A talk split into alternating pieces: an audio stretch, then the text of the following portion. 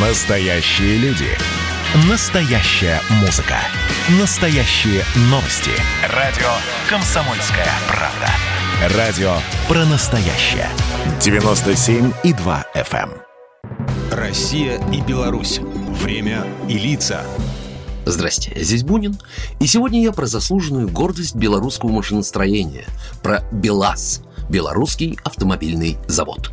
Именно это предприятие, которое построили в 1948 году близ города Жодина под Минском, сегодня по праву считается крупнейшим мировым производителем карьерных самосвалов и транспортного оборудования для горнодобывающей и строительной промышленности. 550 модификаций карьерной техники, 15 классов грузоподъемности, 80 стран, импортирующих продукцию на 1 миллиард долларов и около 11 тысяч работников. Вот что такое сегодня БелАЗ. Однако, когда 70 с лишним лет назад предприятие только основали, основным его производством были кусторезы, прицепные дорожные катки, снегоочистители, снегопогрузчики и поливомоечные машины. Все кардинально изменилось к концу 50-х, когда здесь стали выпускать 25-тонные самосвалы МАЗ-525. Уже через десятилетия гамма самосвалов, выходящих с конвейера предприятия, была существенно расширена, увеличив их грузоподъемность до 75 тонн. Тогда же началось и мировое признание Белазов на международной Лейпцигской выставке, и в копилку завода стали регулярно поступать золотые медали. Собственно, это и не случайно.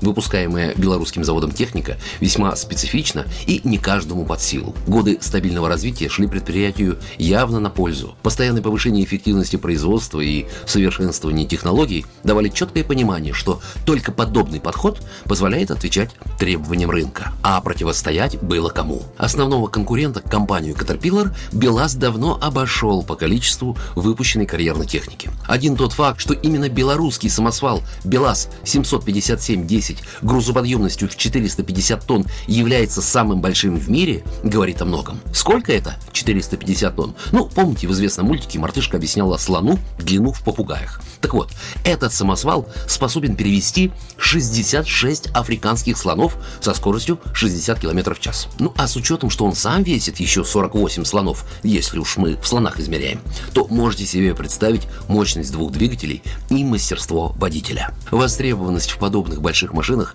огромная и в мире, и тем более в России, которая традиционно является крупнейшим импортером БелАЗов. Около 60% продукции завода уходит в нашу страну. Но если вы думаете, что достоинство белорусских машиностроителей способны оценить только узкопрофильные специалисты, то когда я узнал, что именно БелАЗ стал лидером промышленного туризма, признаться, засобирал дорожную сумку. Ведь играть в машинки любят, наверное, все мальчишки. А взрослые мальчишки, наверное, предпочитают машинки побольше.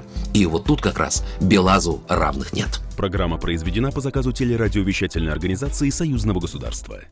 Россия и Беларусь. Время и лица.